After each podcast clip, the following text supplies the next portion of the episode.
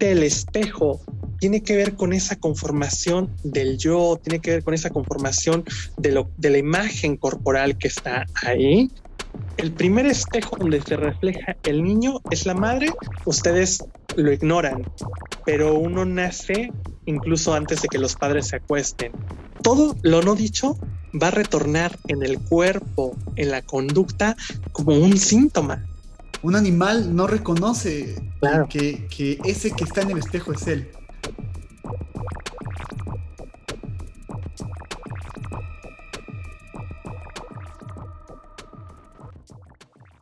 Bienvenido, Carlos, a, este nuevo episodio del podcast. ¿Cómo estás?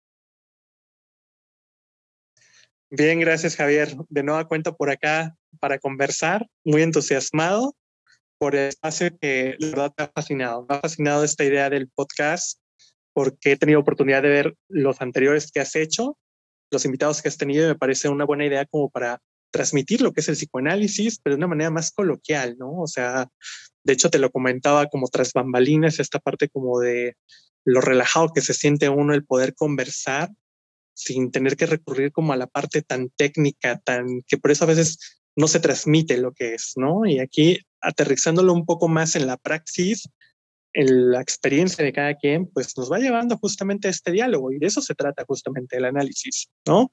Que no quede en una cosmovisión, sino en una transmisión donde podamos dialogar y pensar.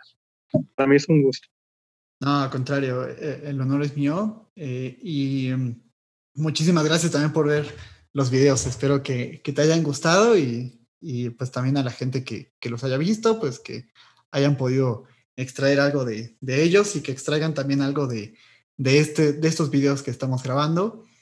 Eh, pues me gustaría darte un breve espacio nuevamente para, para que te presentes para las personas que, que, a lo mejor no te conocen o que no te ubican o que no han podido ver el, el, los dos videos pasados que, que, ya están en el canal, los pueden ver.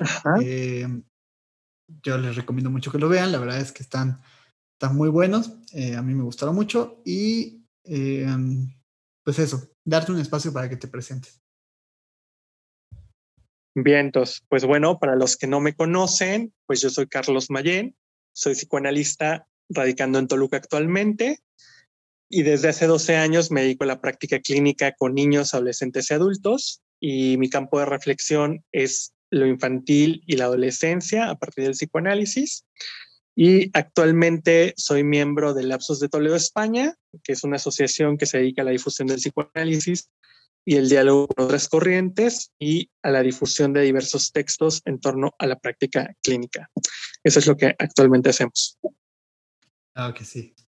Eh, la vez pasada habíamos hablado de... ya, fue, ¿no? De las fases psicosexuales. Que, que, muy, muy malentendidas claro. ¿no? por, por, la psicología y la psicología, los libros de psicología general sobre todo. Eh, hoy, hoy, me gustaría tocar contigo el tema de el estadio del espejo. ¿Qué, qué es el estadio del espejo? Digamos, wow. para, quien, para quien nos está viendo, es algo que, que, que propone Lacan, eh, si, no, si no mal me acuerdo, en, en, el 53, no recuerdo ahorita bien, bien sí. la fecha, creo que sí en el 53, eh, pero que a lo mejor nos, nos hablaras un poco de, de esto, ¿no? ¿Qué, ¿Qué es el estadio del espejo?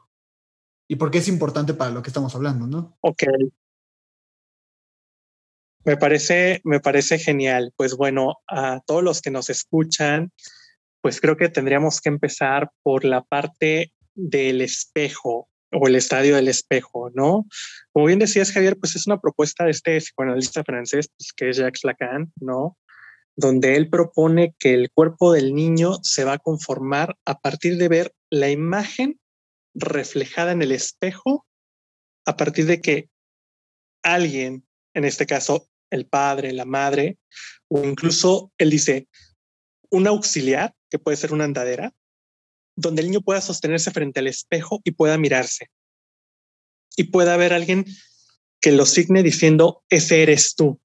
Y que es muy curioso, porque el espejo el reflejo causa júbilo a los niños, ¿no? O sea, es un espacio de júbilo donde el niño se emociona al ver su reflejo, al ver esta imagen completa, no fragmentada, porque recordemos que los niños pequeños, pues al momento de que todavía no pueden sostenerse motrizmente, pues el cuerpo está un poco disgregado, fragmentado, entonces todavía hay una incoordinación motriz, ¿no? Y lo que produce este efecto reflejante es que el cuerpo se vea de una manera unificada. Y es muy curioso porque de momento lo podemos ver muy coloquialmente, por ejemplo, en los centros comerciales, donde de repente ves a las mamás cargando a los niños, haciéndoles caras y haciéndoles gestos, pero lo típico es escuchar decirle, tú eres Pedro, tú eres María, tú eres Carlos, ¿no? O sea, y en ese aspecto es como nombrar, nombrar quién está ahí. Y parecía que en automático el niño dijera, ese soy yo, ¿no? Entonces, justamente el espejo tiene que ver con esa conformación del yo, tiene que ver con esa conformación de, lo, de la imagen corporal que está ahí y que es fundamental. Y que fíjate algo interesante que a mí me pasa siempre pensarlo y no es algo mío, sino es algo que siempre pienso a partir de otros autores, como por ejemplo, vuelvo a lo mismo con Dolto, François Dolto o con Donald Winnicott, que Winnicott también es alguien que piensa mucho ese aspecto y coinciden en que el primer espejo del niño es la madre. El primer espejo donde se refleja el niño es la madre, pero ¿dónde? a partir de esa mirada, a partir de que la madre mira, signa algo en el cuerpo, signa algo en la mirada del niño. Y esa mirada es muy importante porque puede ser, como decíamos en el capítulo anterior, puede ser una mirada de amor o puede ser una mirada de odio. O incluso puede haber no mirada. Entonces, ¿qué implica para un niño el que una madre lo mire o que un, aunque un padre lo mire? ¿No? O sea, el espejo devuelve siempre algo. Y eso va a dejar marcado ese cuerpo a nivel del aspecto imaginario, el cuerpo idealizado, el cuerpo imaginario, o sea, el reflejo del cuerpo propio, y que incluso es muy interesante porque si nos vamos más en esta parte que venimos abordando en los diferentes capítulos, hablábamos en el primer episodio de la, por ejemplo, la cuestión de la anorexia, ¿no? La cuestión del cuerpo en la anorexia. Y justamente podemos pensar a partir de la cuestión del espejo que la anoréxica vive como un defecto su cuerpo, o sea, lo mira con un defecto, pero ese defecto obedece justamente a cómo fue mirada esa persona frente al espejo en el momento de la presentación, en el momento en que alguien lo acompañó frente al espejo y exaltó un rasgo, no de una manera no loable, ¿no? Y cuántas veces, ¿y a qué me refiero con esto? Que en muchas ocasiones escuchamos cómo los padres, sin una manera intencional, sin una manera consciente hasta cierto punto, nombran una palabra, decir, esta parte no se ve bien, o esta parte no me gusta, o esta parte me recuerda a tu abuela, me recuerda a mi padre, me recuerda. Entonces, volvemos a lo mismo. La palabra vuelve a surcar el cuerpo. Entonces, algo queda encriptado en ese cuerpo, ¿no? Entonces, creo que por ahí, por ahí podríamos empezar con esa definición del estadio del espejo. Buenísimo. ¿Cómo ves? Eh, sí, sí, sí, totalmente de acuerdo. Yo recordaba que, que en el primer video hablábamos de que el cuerpo, o sea, sí, claro, tenemos un cuerpo real, pero es necesario que el, el, cuerpo simbólico es algo que adviene, ¿no? O sea, que, que se construye, que, que, surge a posteriori. Y entonces eh, yo pensaba, lo mismo se propone con el yo. O sea, el yo no es que yo nazca con un yo, eh, sino que eh, es algo que también se, se, construye a partir de la mirada del otro, a partir de que la mirada del otro me constituye en, en ese plano.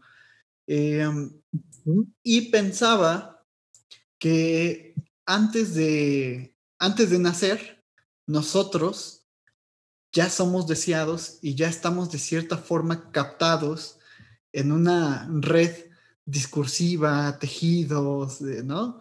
O sea, ya, ya estamos ahí en, lo simbólico del deseo de nuestros padres. O sea, ya, ya dicen, eh, Javiercito cuando nazca va a estudiar tal cosa, va a hacer tal otra cosa. lo siento mucho.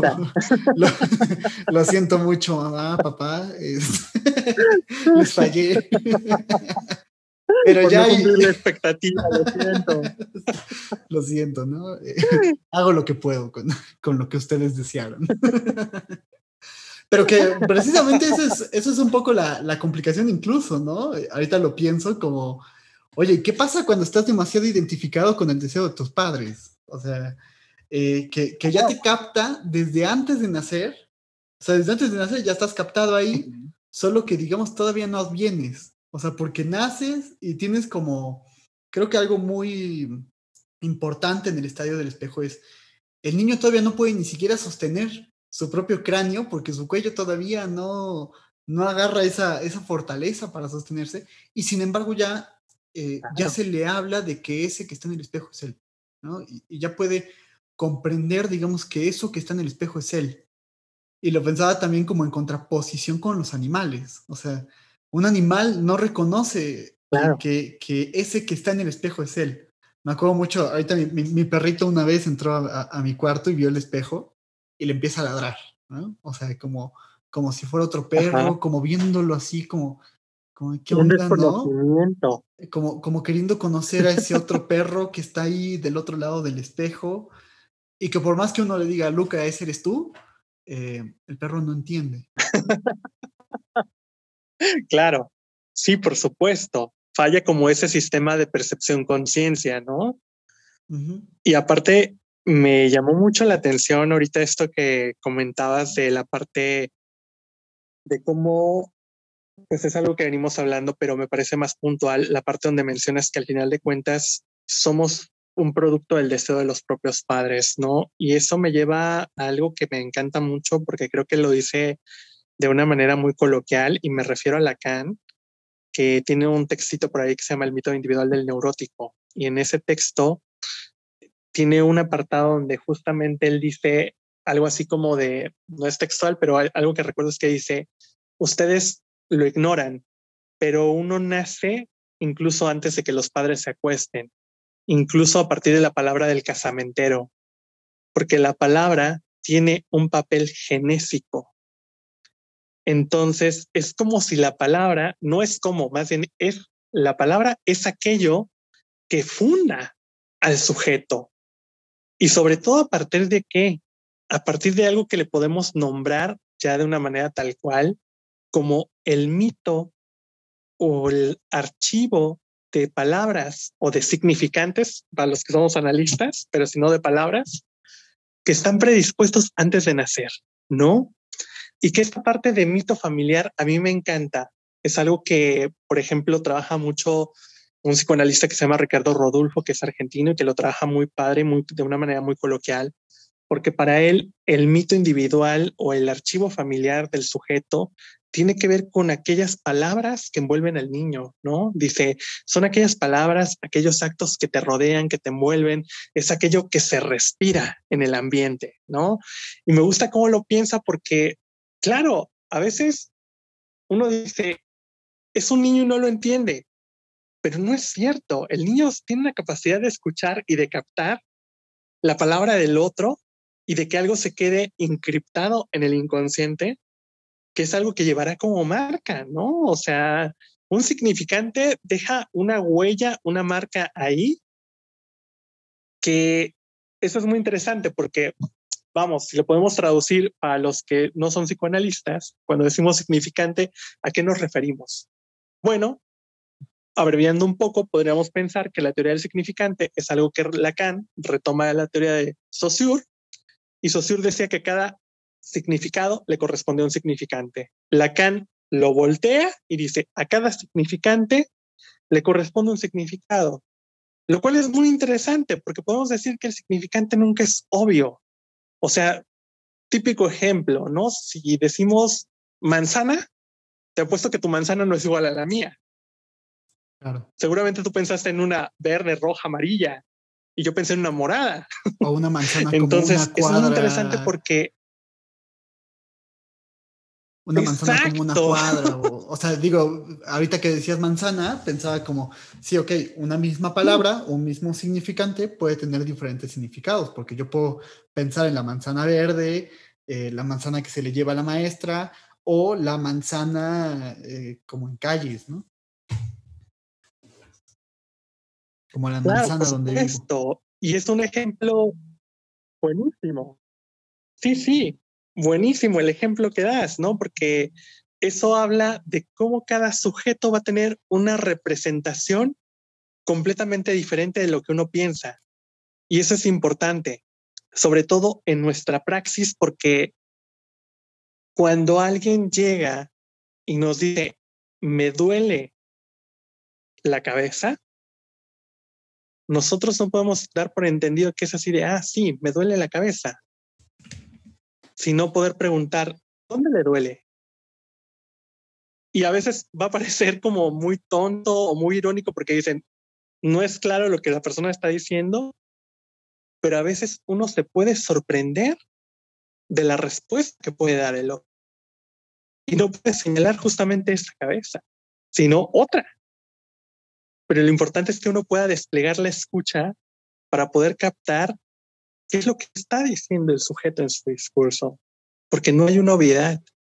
La palabra no es obvia.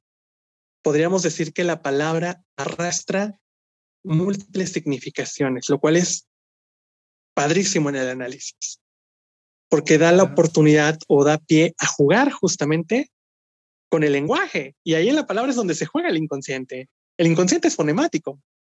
Y en los niños lo podemos, lo podemos ver, ¿no? O sea, hay niños que transmiten algo de ellos a partir de sus propias palabras, lo cual me parece súper interesante en la praxis con niños, ¿no? Esa parte me parece interesante. Es muy interesante eso porque, o sea, mm, yo por ejemplo recuerdo cuando nació la hija de un, un amigo muy querido, eh, saludos a Cristian y Angie, eh, si es que están viendo este video, em, que cuando, cuando nació me la fueron a presentar y nos habíamos visto en Plaza Dorada, antes de la contingencia, para que no estén diciendo como, ay, salió sin cubrebocas, antes, muchísimo antes. Este, es que ahora tienes que justificarlo. Este, y Fuimos a, Plaza Dorada y pues sí, era, una bebé que, lloraba, ¿no? Que, que además, digamos, con, el ruido, ¿no? Pues también eh, respondía como, como al ruido de la, de la plaza o así, ¿no? Y algo que me llamaba mucho la atención es que cuando, o sea, cuando, cuando me la pasan para cargarla, ¿no? Eh, se pone a llorar eh, porque está lejos de su, de su madre y entonces, eh, digamos, me dicen, es algo normal, con todo mundo, con todo mundo llora porque se está, porque se está separando, ¿no? Y lo está sintiendo como una separación. Eh, como además, digamos, eh, dentro de la madre se juega la suposición de lo que el niño desea, ¿no? Que también es muy interesante, o sea, como hay, esta, hay esta aparente comunicación entre los dos deseos, ¿no? Que en realidad el deseo de la ah. madre es lo que está formando el del, el del bebé, ¿no? Y eh, cuando me lo pasan, pues yo recordé una frase de François Dolto, que veo que, que la citas mucho, ¿no? Eh, recordé mucho esta frase que decía, a un niño o a una niña siempre hay que hablarles con la verdad. O sea, no hay una edad para hablar, para empezar a hablarles, ¿no? Y para, para digamos, tratar de calmar también sus angustias a través del, del, significante, a través de darle palabras, a través de darle nombre, ¿no? Y, todo eso. Y entonces le empecé a explicar, le empecé a explicar así como, bueno, a ver, vamos a hablar con ella, ¿no? Y le empecé a hablar y dije, oye, mira, tú estás este, angustiada porque tu mamá está, está lejos, pero no te preocupes, yo soy alguien muy de confianza.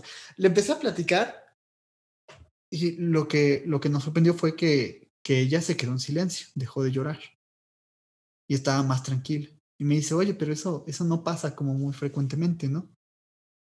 Y como que yo, yo, les decía como, mira, o sea, y me decía mi amigo, ¿no? O sea, como, ay, o sea, ¿tú crees que de verdad te está entendiendo? Y digo, no, por supuesto que seguramente no entendió nada de lo que dije, ¿no?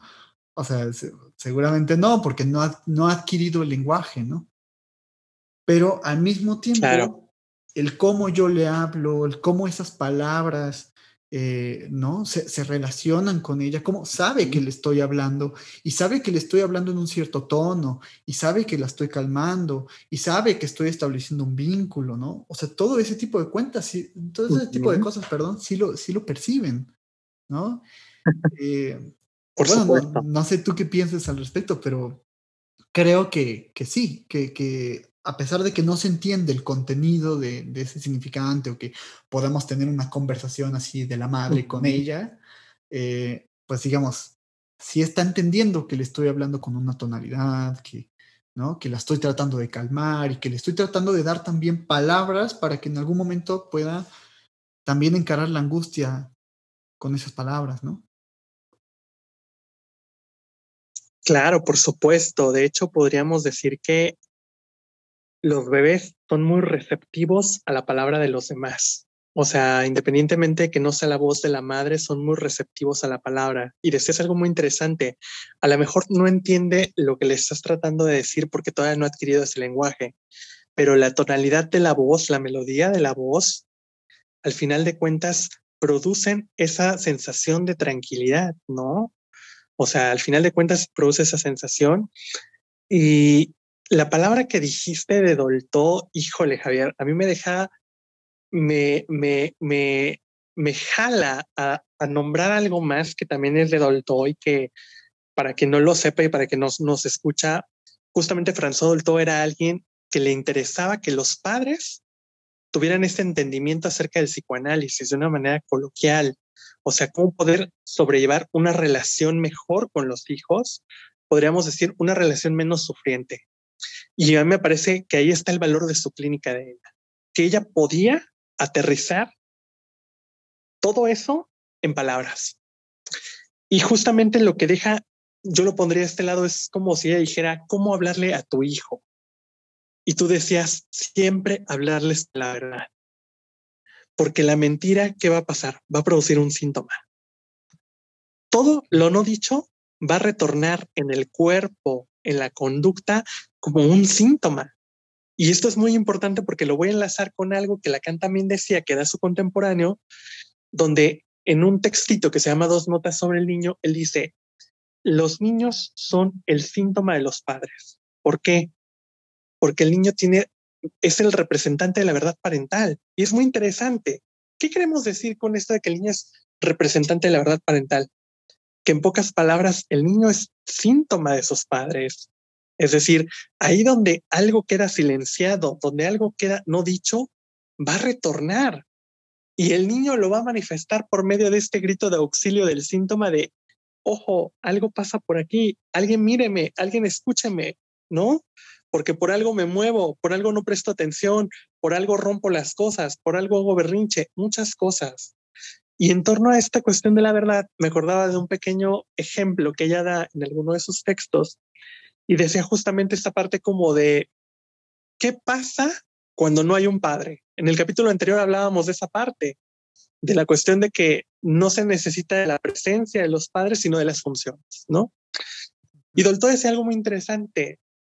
Decía, las madres tienen que animarse a verbalizar a este niño que si bien no hay un padre, lo hubo en determinado momento, aunque sea por un rato, aunque sea por una noche.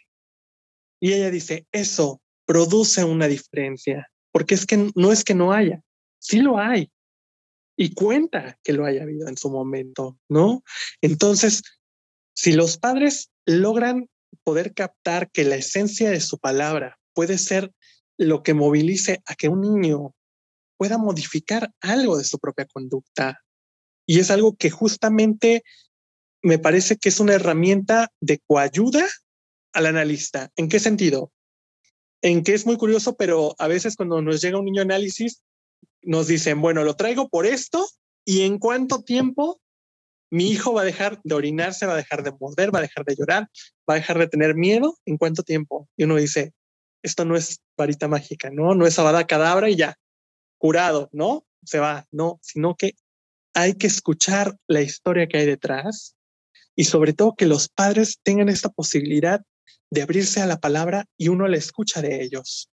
Y cuando uno les otorga la escucha, puede uno entender lo generacional que también trastocó a ellos y que ellos depositan en los hijos y que por eso está el síntoma enlazado en una cadena generacional. Por eso es que me parece muy importante que la gente que, como bien dices, que no es, que no es, que es ajena al psicoanálisis, puede entender que una de las propuestas es que los analistas dan escucha y cabida a la palabra para acompañar, para poder que el sujeto entienda del porqué de las cosas, ¿no? Pueda poder aclarar, por así decirlo, una escena que quedó como olvidada, censurada, ¿no? Que quedó ahí, pero que una vez que se le ha dado ese lugar, pues transforma toda la, toda la situación. Entonces, después se me ocurrió con lo que decías de Dolto. Claro, sí, sí, sí. Además, bueno, ella maneja un ejemplo muy interesante, ¿no? Y es el tema del, del divorcio. Eh, me, gustaría cerrar con, con, este, con este ejemplo. Ya llegamos otra vez como a los, a los veintitantos. Este, se nos va de volada. Sí, ahora sí que pensaba, los veintitantos se nos va de volada, ¿no? Como los veintitantos minutos, pero también los veintitantos de edad, o sea, ya, yo ya estoy en otro nivel, ya. Sáqueme de aquí, ¿no? Este, pero, pero bueno, es este ejemplo de, de Dolto, donde, por ejemplo, ¿qué pasa cuando, cuando una pareja se va a divorciar y, y, no quieren platicar con el niño, digamos, de la verdad de por qué se van a divorciar, ¿no? O sea, como que no quieren explicarle la cuestión de, ¿sabes qué? Tu papá y yo nos vamos, o tu mamá y yo nos vamos a divorciar. Eso no significa que, que dejemos de amarte, ni, ni, significa nada que sea tu culpa, ni nada, ¿no? Significa simplemente que pues, nuestras metas ya no coinciden, todo, todo bien entre ella y yo, o entre él y yo, eh, pero, o sea, como que nunca se tiene a explicar precisamente porque es como la cuestión de, de, oye, pero ¿cómo le voy a decir eso? ¿Lo va a traumatizar? ¿Lo, lo va lo va a angustiar, eh, se va a sentir mal, ¿no?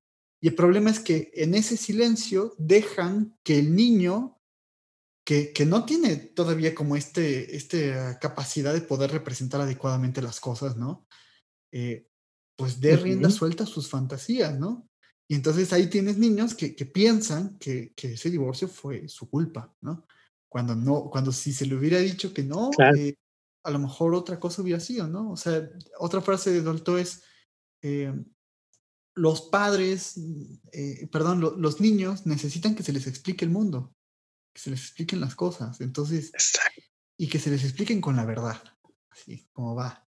Entonces, me gustaría cerrar con eso. Por supuesto. Eh, si, si, estás de acuerdo. Este, y pues agradeciéndole a, a, a, la gente, por supuesto, que, que ve este, estos videos, eh, que apoya el canal, que se suscribe, que, que, nos dejen sus, sus pulgares arriba o su like o como quieren llamarle, sus comentarios, eh, dudas, preguntas, eh, lo, ¿qué, ¿qué, piensan ustedes de lo que están viendo, de lo que están escuchando, mm, siempre con el, con el debido respeto para que tengamos una comunidad chida, ¿no? Que, que eh, podamos dialogar y que podamos tener eh, pláticas, ¿no? Eh, y que no se caiga como, claro. como, como, a veces ha pasado en algunos videos que, que sí me escriben. ¿no? Entonces, este, pues sí, con, con, con, respeto y pues con gusto yo leo todos sus comentarios y eh, pues nada, agradecerte a, a ti también eh, nuevamente. Es para mí un honor que, que estés por aquí, que, que compartas estas cosas. Eh, creo que muy, muy interesante y eh, te dejo a ti la, la última palabra. Pues agradecerte de nueva cuenta, para mí ha sido un enriquecimiento muy grande poder conversar estos ratos contigo y sobre todo que hablando de lo, o sea, para culminar con esta parte que, que, está, que estás hablando, me parece que al final de cuentas la palabra es liberadora. La palabra es liberadora de sufrimiento. Entonces, que la gente que nos escucha pueda entender que un psicoanálisis más allá de lo que la gente piensa, como en esta parte de psicoanalizar, como de, ah, pues me va, me va a dormir o a lo mejor me va a hipnotizar o todo ese tipo de cuestiones, tiene que ver con liberar ese sufrimiento por medio de la palabra, es decir, animarse a poderse escuchar uno mismo, escucharse y de otra manera, desde otra perspectiva donde uno pueda entender el porqué de las cosas. Entonces con eso cerraría y agradecido contigo y con todos los que nos escuchan hoy. Buenísimo, muchísimas gracias. Pues nos vemos el siguiente domingo con un video nuevo.